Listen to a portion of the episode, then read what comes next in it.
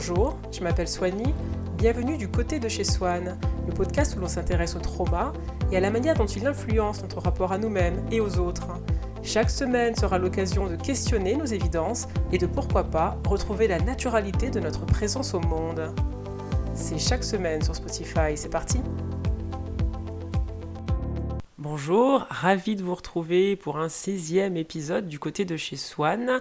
Je m'appelle Swani Kanga, je suis auteur du livre Métamorphose, comprendre et apaiser les traumas de notre enfance aux éditions Baudelaire. Et au chapitre 2 du livre, je parle du sentiment de rejet qui va nous intéresser aujourd'hui. C'est fort le sentiment de rejet. On est debout, on subit un rejet et puis boum, nous voilà par terre, on se remet en question, on remet en question tout ce que l'on est, on perd les évidences fragiles sur nous-mêmes et on se demande est-ce que je vaux vraiment quelque chose? Dans le livre, j'écris par exemple à 11h52, je suis quelqu'un, à midi, une trappe s'est ouverte sous mes pieds et m'a engouffré, quelques bribes de ma dignité demeurent. Voyez, c'est ça le rejet, c'était une espèce d'annihilation de tout votre être qui se renverse, tombe de sa chaise et se fragmente au sol. Il ne reste de nous que la honte. La raison pour laquelle le rejet paraît si réel, si radical, c'est parce qu'on le ressent en plus physiquement. Notre sang se glace, notre poitrine se serre, dur de douter de ce qui nous agite aussi violemment dans notre chair. Mais la vérité qui est associée à cette sensation, c'est une vérité inconforme. Je ne sais pas si vous vous rappelez l'épisode précédent sur l'authenticité, on a dit que l'authenticité, c'était finalement quelque chose qui était conforme à la vérité. Sauf que si vous avez été traumatisé, votre vérité a été remplacée par une vérité inconforme, celle de l'opprobre, celle de la tare, celle de la croyance dans la tare qui se réveille dans ces moments d'activation lorsque l'on est rejeté. Imaginez, vous êtes sur une application vous vous connectez, vous avez laissé un message à quelqu'un et paf, la personne vous a dématché. Pire scénario, vous avez initié la conversation, on vous repousse. Ouch Et là, vous vous dites, voilà, je le savais, euh, je dysfonctionne, je suis nul, je suis pas ceci, je suis pas cela. Et moi, j'ai envie de faire un arrêt sur image sur cette euh, pensée. Est-ce que vous voyez ce qui se trame dans votre inconscient lorsque vous pensez de cette façon? Vous avez appris euh, un récit par cœur, celui de votre euh, faille structurelle. Ce récit n'a rien, donc, il est déjà faux en soi, mais en plus il n'a rien à voir avec la situation actuelle. Et pourtant vous avez collé les deux. La situation actuelle, elle est neutre. Hein. L'autre, il dématch, il ghost, il vous connaît pas, vous êtes une photo, il n'a pas entendu votre voix, il ne connaît pas votre parfum, euh, une photo dans un catalogue, il a juste tourné la page. Il vous a même pas parlé. Sauf que vous aviez déjà une explication prête à être employée, celle de votre tare, celle de votre faille, qui était sous-jacente, latente et attendait finalement de prouver ce récit des origines chaque fois qu'une personne allait détourner son regard de vous. Et ma question est, quand avez-vous appris à faire cela en premier? Quand avez-vous fabriqué ce récit des origines du quelque chose qui cloche en vous et qui expliquerait non pas seulement ce rejet, mais aussi le comportement de vos parents? Et là, vous allez peut-être me dire, bah, écoute Soigny, euh, si quelqu'un me ghost, bah, le problème c'est moi. Si quelqu'un me retire de ces matchs, bah, je parle des matchs, hein, bienvenue à l'ère de Tinder et des applications, et bah, c'est que le problème c'est moi. C'est qu'il a vu que je n'étais pas valable. Et moi, je vous répondrais, ah bon? Il n'a pas parlé, il n'a rien dit, c'est vous qui faites le dialogue. Vous, votre enfant intérieur aussi qui a bien retenu la leçon erronée selon laquelle à chaque fois qu'on le repousse, il est en cause. Il se l'est dit enfant, parce que sur le plan cognitif, il n'avait aucune autre explication à apporter face au désintérêt ou à la dureté de ses parents. Vous ne vous sentez pas comme une merde parce que vous êtes une merde, vous vous sentez comme une merde parce qu'un trigger, un déclencheur, ravive cette sensation traumatisante de non-amour, d'indifférence parentale, qui n'avait pas pu trouver d'explication et qui avait donc, euh, euh, comment dire, créé un récit de l'imposture, euh, une inhabilité à exister correctement, supposément.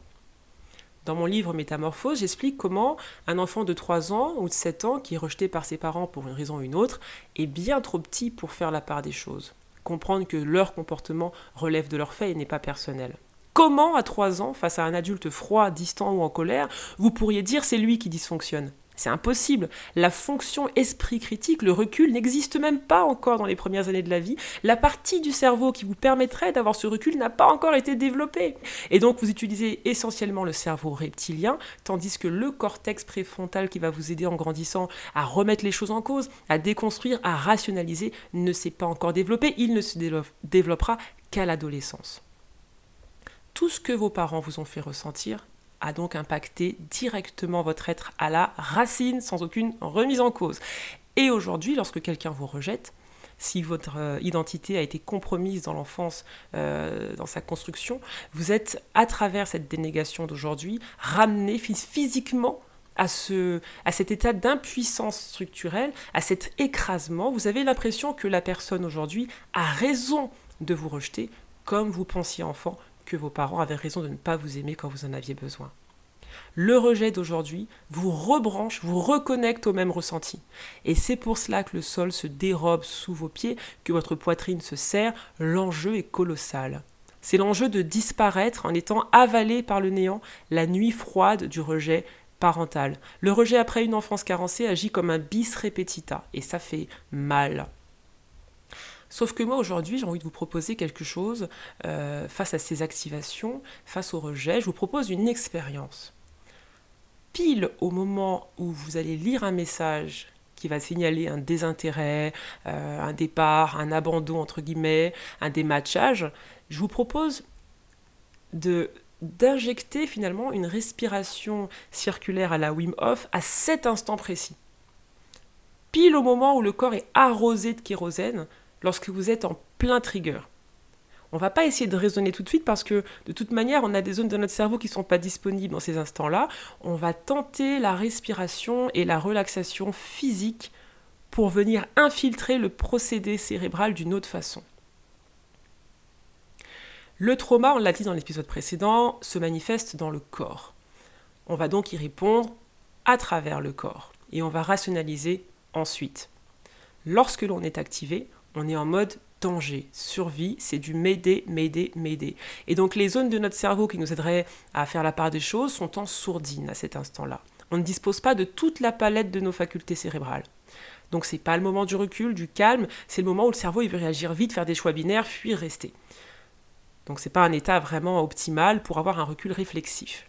La respiration, va vous redonner accès à ces zones de votre cerveau qui sont mises en jachère, en jachère pendant cette euh, activation. Wim Hof, encore, toujours lui, moi je l'utilise vraiment tous les jours, euh, va permettre, en créant une hyperventilation contrôlée euh, de votre respiration, de créer une forme de relaxation. C'est des exercices qui vont influencer votre système nerveux, système nerveux qui, on l'a dit, contrôle toutes ces réactions physiques. Et donc, en respirant, vous allez pouvoir modifier les réponses physiologiques de votre corps au stress induit par le trigger. À la fin de ces quelques minutes, je ne suis plus dans l'état de départ. Les alertes qui annonçaient la fin du monde s'éloignent et je peux utiliser différentes ressources à ma disposition de manière plus optimale, par exemple les affirmations. Euh, on en a parlé aussi. Qu'est-ce que l'enfant intérieur a besoin d'entendre après avoir euh, été rejeté? Il a besoin d'entendre qu'il mérite d'être vu, choisi. Donc on peut lui dire Je te vois. Après 5-10 minutes de respiration en plein trigger, on peut dire Je te vois, je te choisis. Moi, l'adulte, je vois ta valeur, je reconnais ton importance, je reconnais ta vérité conforme. Je reconnais que tu mérites de ressentir ce sentiment d'appartenance, d'être désiré. Tu le méritais déjà enfant, et tu le mérites aujourd'hui. Cette personne qui te rejette, t'ignore, te dématch, follow, ne te connaît pas. Moi, je te connais et je te choisis. La personne qui follow, te dématch, ne t'a jamais vu bouger, sourire, éclater de rire. Elle ne sait pas à quel point tu es spécial et improbable, moi je le sais. Ce que l'adulte sait de lui-même, c'est le moment de le dire pour rééquilibrer l'ensemble. L'adulte prend la main à l'enfant et le borde comme il aurait dû l'être euh, précédemment. Donc avec la respiration, même si elle ne dure que 5 minutes, le trigger passe, sa force diminue, sa proéminence est affaiblie. Vous ne le sentez même plus. Donc voilà, toujours se souvenir que le trauma se loge dans le corps et que les symptômes physiques doivent être adressés par une réponse corporelle aussi, pas juste psychologique. Une fois la respiration terminée, l'immédiateté de la douleur ressentie n'est plus si grave, la sensation a quitté le corps avec son lot d'angoisse et vous pouvez le refaire autant de fois que c'est nécessaire. Des fois, pendant la respiration, le cœur bat toujours aussi vite, mais une fois terminé, vous allez voir, c'est plus calme. Vous pouvez même poser les deux mains sur votre poitrine et tout cela va contribuer à calmer tout votre système. Le rejet donne l'impression que quelque chose cloche en vous, alors que quelque chose cloche avec la manière dont on vous a traité. Manière qui a laissé des séquelles, dont un trauma autour du rejet, de la dénégation. Une fois que la respiration vous a redonné de l'espace pour penser, vous pouvez aller à l'opposé du postulat de départ et remplacer euh, il m'a ghosté ou quitté parce que j'ai une tare par il m'a ghosté ou quitté alors que tout va bien chez moi. Comme tout le monde, j'ai des défauts, des points faibles, mais aussi des qualités et des forces. Je suis pleine de toute cette complexité humaine. Je n'ai pas plus de défauts qu'un autre. Ce que l'on trouve chez moi, on le retrouve chez d'autres humains à des degrés divers. Oui, je pleure, je rigole, j'aime, je déteste, j'échoue, je réussis. Félicitations, je suis humaine. La sensation d'être de travers, en biais, de trop, est manufacturée, importée, téléchargée par l'enfant. C'est une illusion, c'est un artefact. Prouvez-moi que vous avez quelque chose qui cloche, qui justifie que l'on vous rejette, vous et vous spécifiquement. Vous allez peut-être dire, euh, je suis insécure dans mes relations amoureuses, donc je cloche. Et moi je vous dirais, 50% de la population américaine, selon une étude, a un trouble de l'attachement en raison de carences affectives avérées. C'est donc extrêmement répandu. 50% de la population américaine, c'est quand même déjà plus d'une centaine de millions de personnes. Hein. Donc vous manifestez comme des centaines de millions de personnes, dans un seul pays seulement, hein, une réaction à une carence affective qui ne vient en plus pas de vous. Vous allez peut-être me trouver une autre euh, excuse en me disant je mérite d'être rejeté parce que je cloche, j'ai toujours cloché. Et je vous répondrai que le trauma qui survient lors de la construction de l'identité d'un enfant le pousse à se retourner contre lui-même pour les raisons qu'on a évoquées précédemment et à se convaincre qu'il dysfonctionne. Et ça, c'est la même euh, réaction partout dans le monde. Ce sont des symptômes presque indissociables de ces blessures de l'âme. Donc si vous pensez que vous clochez après un trauma, contre toute attente, là encore, vous réagissez dans la normalité post-traumatique. Certains se laisseront pas faire, ils trouveront une autre excuse, ils diront je mérite le rejet parce que je suis gros, grand, petit, mince. Moi, ce qui m'intéresse dans ce postulat de départ, c'est la phrase je mérite le rejet parce que. Vous voyez comment le trauma il agit, ce n'est pas juste j'ai été rejeté. C'est une exégèse, je mérite d'avoir été rejeté. C'est presque un endoctrinement qui est tellement enraciné que l'on ne parvient plus à se souvenir qu'on nous l'a appris. Je mérite le rejet. Quand avez-vous pensé ça sur vous-même pour la première fois? Et en face, euh, euh, quel était le contexte, l'environnement qui a pu vous pousser à vous détester de la sorte, à vous inférioriser de manière aussi systématique? Même si vous ne vous en souvenez plus, cela vous a été appris. Quel était votre traitement dans le foyer familial par rapport à vos frères, à vos sœurs? Est-ce que vous étiez rassuré, validé, écouté, mis en valeur? Si la réponse à toutes ces questions est non, voilà la naissance de la pensée je cloche et non pas un défaut chez vous. Pourquoi l'on se rejette? Parce que l'on nous a appris à le faire directement ou indirectement et qu'on a invalidé une partie de notre être ou notre être tout entier. Et donc le rendez-vous Tinder qui vous ghost, c'est à tout cela qu'il touche sans s'en rendre compte. On peut très bien se faire recaler sans que cela n'anéantisse notre être entier, à moins que celui-ci ne soit que superficiellement planté dans le sol, dans l'amour parental. Si un rejet, une rupture ou un désaveu quel qu'il soit a le pouvoir de vous terrasser, ce rejet pointe en vous ce qui a besoin de guérir et non pas la faille imaginaire. Le rejet peut laisser petit à petit indifférent, même après un deck qui tourne mal, vous pouvez ressentir un petit pincement, euh, une déception, mais pas de remise en cause de votre valeur à chaque fois que l'on vous next, pour parler euh, comme aujourd'hui, à chaque fois que l'on vous ignore. Premièrement, je ressens l'activation. Deuxièmement, j'utilise la respiration circulaire dès la crise euh, déclenchée pour atténuer tout de suite les symptômes du trauma dans mon corps. Troisièmement, je me reparente. Je crée de nouvelles voies neuronale. Si à chaque fois que vous êtes activé, vous avez une réponse de patience, de tendresse, d'accueil, de compassion, votre cerveau va progressivement changer sa façon de fonctionner et vous allez peut-être continuer à ressentir cette réaction physique, mais vous en reviendrez de plus en plus facilement, de plus en plus rapidement et le conscient pourra euh, gagner en volume et en écho. Si vous avez un attachement anxieux, fuyant ou ambivalent et que le rejet vous donne l'impression qu'une trappe va s'ouvrir sous vos pieds pour vous anéantir, sachez qu'il y a une solution. Vous. votre douceur, votre étreinte, votre acceptation de ces manifestations physiques, votre propre amour qui va convaincre dans le temps votre enfant intérieur que rien ne cloche chez vous et que rien n'est personnel.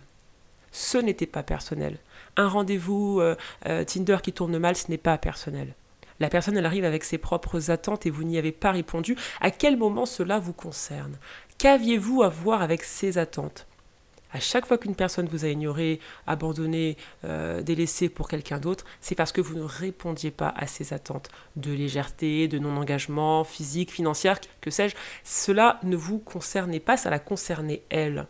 Pourquoi auriez-vous dû abandonner ce que vous êtes, ce qui correspond donc à votre propre cheminement, tout délaisser pour aller satisfaire à ses attentes.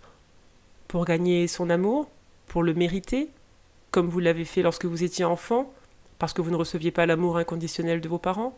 Vous avez peut-être dû être la bonne petite fille, le bon petit garçon, le bon petit non-binaire, que sais-je et vous avez remarqué que lorsque vous satisfaisiez vos parents, ils étaient un peu plus gentils, un petit peu plus doux, et donc vous vous êtes dit, je vais atteindre cette attention qui normalement aurait dû être inconditionnelle et sans effort, mais je vais la manufacturer avec des efforts en plus.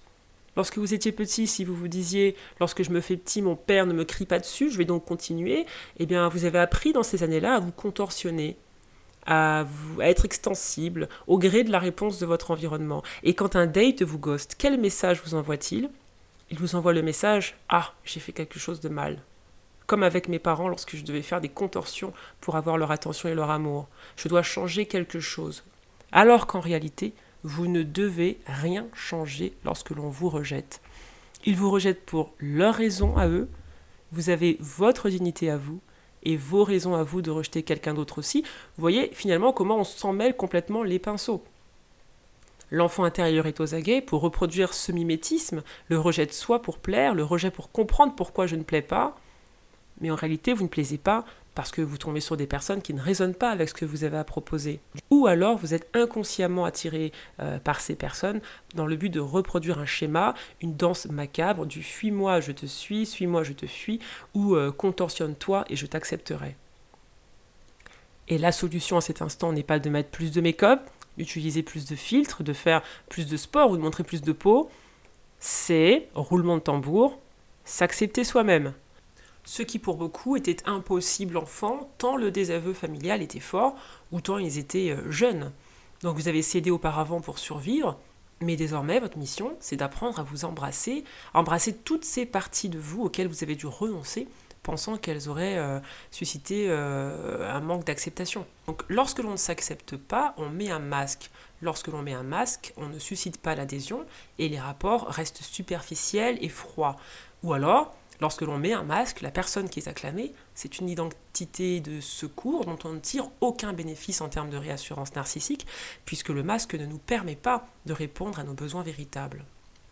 Donc si j'accepte mon corps, ma personnalité, mon empreinte unique, quand euh, un partenaire potentiel me ghost, je me dis, ok, il se raconte une autre histoire que la mienne, et c'est un non-événement je suis peut-être déçue parce que je l'aimais bien, je voulais voir où est-ce que ça pouvait aller, euh, mais je l'ai peut-être attiré pour renforcer une croyance ou un schéma, et justement je vais aller m'occuper de cette croyance erronée pour la désactiver. Le temps que je ne vais plus perdre à me dévaluer et à dire voilà, ça s'amène toujours comme ça, je vais pouvoir le mobiliser pour en tirer mes petites leçons personnelles je vais pouvoir voir ce que j'ai euh, encore comme croyance sur moi-même, tel que je suis nul, inférieur, intrinsèquement défaillant, défaillante. Et finalement, le date me rend un service puisqu'il me permet de voir là où ça fait mal et me donne la latitude de m'occuper de ces plaies et euh, non pas de créer de nouveaux filtres par-dessus. Il est légitime d'avoir des blessures de l'âme après une enfance carencée. Comment pourrions-nous contourner une programmation génétique encodée en nous depuis des centaines de milliers d'années. Non seulement on est programmé pour détester le rejet, en termes d'évolution comme on l'a dit à l'épisode précédent, puisque ça nous permet de survivre, hein, d'être en groupe, mais en plus, si on ne reçoit pas assez d'amour, de sécurité et de validation, eh bien on se sent rejeté, c'est mécanique, on devient anxieux, on est mal dans sa peau, notre espèce est ainsi faite. Mais à chaque fois que je vais apposer de la douceur et de la compassion sur mes blessures, je vais créer de nouvelles voies neuronales et libérer plus d'espace pour la guérison. C'est un peu comme si vous étiez enseveli sous le poids d'un trauma et que ces réorientations de la pensée, d'abord mécaniques mais puis ensuite euh, routinières, euh, dans le temps, allaient vous désincarcérer. Votre cerveau a besoin de savoir et d'expérimenter qu'autre chose est possible. Pour l'instant, il retourne mécaniquement à l'impact le plus fort qu'il a vécu dans l'enfance, euh, et donc c'est à nous désormais de fabriquer d'autres impacts tout aussi significatifs pour lui indiquer une autre voie. Pour guérir le trauma, par exemple, il y a des médecins aux États-Unis qui utilisent des drogues du type LSD. C'est encore assez euh, controversé, mais ils le font donc sous contrôle médical avec euh, des personnes qui souffrent de choc euh, de stress post-traumatique. Et cela leur permet finalement à ces personnes d'expérimenter des niveaux de conscience qui, étaient hors de portée pour elles à cause de leur prison mentale.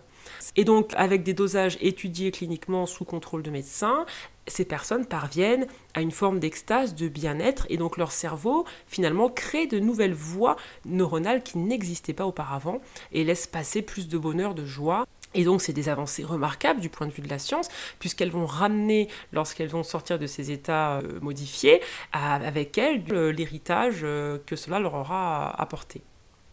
Pour notre part, on ne va pas utiliser ces méthodes, mais on peut s'en inspirer pour comprendre qu'on peut infiltrer notre fonctionnement cérébral. À chaque fois qu'on se sent nul, rabaissé, rejeté à la racine, on peut se souvenir que notre cerveau revient à cet état de dénuement, d'impuissance, de faiblesse, d'infériorité, parce qu'il a été traumatisé. Et quand ça nous arrive, on peut insuffler de la guérison dans le corps. À 10 heures, une personne vous quitte, vous dématch, vous ghost, vous vous sentez nul, le sol se dérobe sous vos pieds, mais à 10h10, après 10 minutes de respiration, cette sensation de néant, d'opprobre, de désaveu disparaît. Ce n'est pas votre vérité conforme qui vous est arrivée, qui est revenue à la, surface, c'est celle du trauma. Et donc si vous touchez à ces ressentis traumatiques qui sont dans le corps, vous touchez à la pensée inconforme et vous libérez de l'espace pour réinjecter plus de vérité. Comment faire pour ne plus ressentir ce vertige existentiel? Il faut conscientiser que ce que l'enfant croit souffrir dans cet instant, il ne le souffre plus. Une personne qui vous rejette aujourd'hui rejette un adulte avec un cerveau parfaitement développé. Enfant, vous n'aviez que l'absence de tendresse, l'océan de souffrance, sans recours cérébral pour déjouer ces sensations.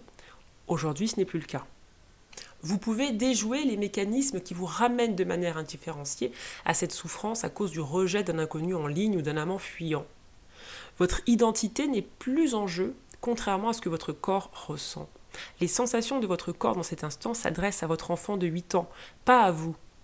Pour lui, l'enjeu était majeur, vie ou mort, être ou disparaître, exister ou se faire engloutir par le néant. Avoir l'amour de ses parents ou n'être réclamé par personne et disparaître. Donc oui, c'était vertigineux. Et c'est pour ça que le corps est dans un tel état lorsque vous êtes activé. Mais désormais, vous avez les pieds sur les pédales, en termes d'identité, vous pouvez choisir de vous accorder du temps, de l'attention, de la patience, du bien-être. Vous pouvez consolider votre identité vous-même et vous pouvez répondre désormais à vos propres besoins. On retrouve son identité lorsqu'on se reconnecte à son corps et à ses besoins réels, en s'intéressant à soi, à ce qui nous anime.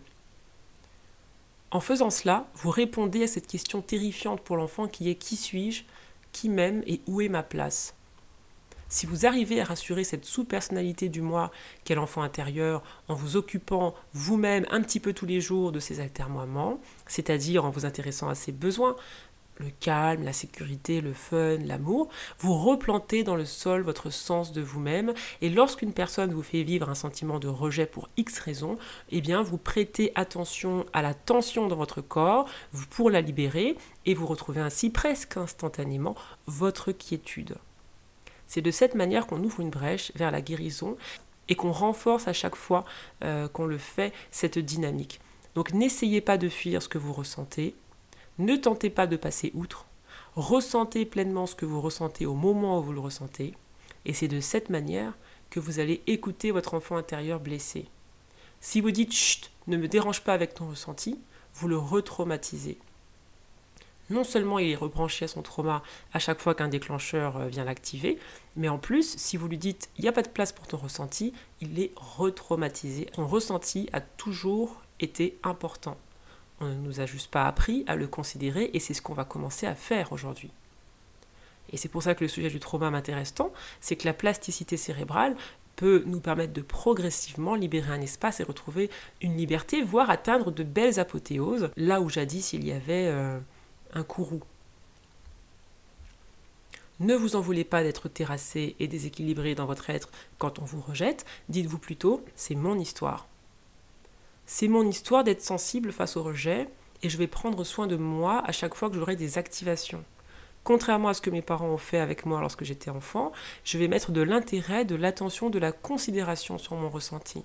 Pas à porter le rejet comme une honte de relation en relation en attendant que cela nous arrive encore et encore. Ce qu'on peut faire, c'est travailler notre neutralité face aux situations de rejet. Et pour cela, dernier point important, tiré du livre euh, The High Five Habit de Mel Robbins, auteur à succès euh, et à best-seller euh, américaine, elle est exceptionnelle et pour les bilingues foncés. Dans son livre, elle nous montre que le cerveau finalement ne nous laisse apercevoir que 1% de notre réalité et il filtre 99% du reste. C'est considérable. Il filtre les bruits, les sons, les odeurs, les événements et ce filtre il faut vous imaginer, nous aide à gérer 34 gigabits d'informations quotidiennes. C'est l'équivalent, elle nous dit, de 3 années de données sur un téléphone en tout juste 24 heures. C'est à ça qu'il sert le filtre. Il gère toute cette masse d'informations. Et s'il n'existait pas, notre cerveau exploserait. Ce filtre ne laisse que 4 éléments de manière générale. Votre nom, ce qui menace votre sécurité, le désir sexuel de votre partenaire et toutes les pensées sur lesquelles vous mettez une importance particulière. Haha. Donc si la pensée je suis inférieur, je suis nul, je mérite le rejet est mise en exergue dans votre euh, système de pensée, eh bien votre filtre cérébral ne va vous montrer que la réalité correspondante avec cette croyance. Il est rerouté pour vous prouver que vous avez raison. C'est un peu euh, une télécommande. Montre-moi le désarroi et il ne vous montre que le désarroi en atténuant tout le reste. Vous ne voyez pas ceux qui vous aiment, ceux qui vous acceptent. Vous ne voyez que les situations de rejet. Ça veut dire ding ding ding. On a un filtre qui est placé sur le rejet. La bonne nouvelle, quand même, c'est que si vous lui dites montre-moi dès à présent que je suis en réalité aimé, accepté, eh bien il va le faire en sens inverse, donc de la même manière qu'il l'a fait jusqu'à présent, en faisant remonter à vous tout ce que vous n'aviez pas vu, les 99% d'infos qu'il ne vous montrait pas. Donc ce système de filtrage cérébral est neutre et il suit la direction de vos pensées. Plus vous allez penser qu'on vous aime, que vous êtes entouré, que vous avez une valeur ajoutée dans ce monde, plus les éléments que vous allez voir dans votre quotidien vont être la conséquence de ces pensées. Donc, si jusqu'à présent tout dans votre réalité vous montrait que euh, vous êtes toujours rejeté et abandonné, c'est peut-être qu'inconsciemment vous avez demandé à ce filtre cérébral de ne vous montrer que cela et de ne pas vous embêter avec tout ce qui n'allait pas dans ce sens. ça s'appelle The High Five Habits, il est super intéressant euh, ce livre de Mel Robbins. Euh, elle s'appuie sur des recherches pour montrer dans le livre de manière plus générale que le high five, vous savez, quand on vous tape dans la main avant un match, améliore la capacité sportive des athlètes. Et donc elle s'est dit, bah, si je me le fais devant le miroir, bah, ça devrait peut-être améliorer ma propre capacité quotidienne. Et ce qu'elle a découvert est fantastique, et ce serait l'objet d'un autre épisode peut-être. Lorsque vous faites le signe de vous taper dans la main dans le miroir, votre cerveau est incapable d'associer à ce geste quelque chose de négatif il voit le high five comme quelque chose de positif qui vous booste, qui vous porte, et il voit la personne en face comme une personne digne d'être encouragée, d'être motivée, comme une personne capable. Il ne peut pas, en même temps que vous faites le high five dans le miroir, penser à quelque chose de négatif sur vous-même. Et comme se regarder dans le miroir est extrêmement perturbant lorsqu'on souffre d'un trouble euh, avec soi-même, eh bien, faire les deux tous les matins a des effets absolument époustouflant sur le cerveau puisque ça va changer les voies neuronales sur la manière dont vous vous percevez vous-même. Donc voilà, High Five Habit, Mel Robbins, euh, foncez, c'est vraiment génial. Comment vous saurez lorsque ça aura marché, hein, cet exercice mental face au rejet? Eh bien lorsque vous ressentirez la part qui concerne la situation présente et non plus le raccordement aux enjeux identitaires de l'enfance. En d'autres termes, si vous êtes quitté, vous souffrirez d'avoir perdu l'autre mais pas d'avoir été abandonné, délaissé à cause d'une faille narcissique. Si on vous ghost, ah, vous vous direz, bah, dommage, j'aurais bien aimé connaître la personne, mais c'est tout, je ne correspondais pas à ses attentes et il n'y a pas d'autre exégèse à en avoir. Vous n'allez plus vous dire que l'autre avait le pouvoir de vous donner un saut divin, de vous faire rentrer dans le sein des saints, l'autre n'est qu'un autre. Et le pouvoir en plus que vous avez projeté sur lui jusqu'à présent était celui de vos parents. Voilà, c'est la fin de ce sixième épisode. Je tiens vraiment à vous remercier parce que vous êtes de plus en plus nombreux à vous connecter chaque semaine. On était plus de 2000 la semaine dernière, on atteint les 3000 désormais. Si vous aimez les épisodes, n'hésitez pas à vous abonner sur Spotify, à laisser une note, à en parler autour de vous. L'idée, c'est qu'ils gagnent en visibilité et qu'ils puissent euh, faire profiter le maximum de personnes de ce contenu. Quant à moi, je vous donne rendez-vous la semaine prochaine pour un nouvel épisode du côté de chez soi. Et d'ici là, bonne semaine.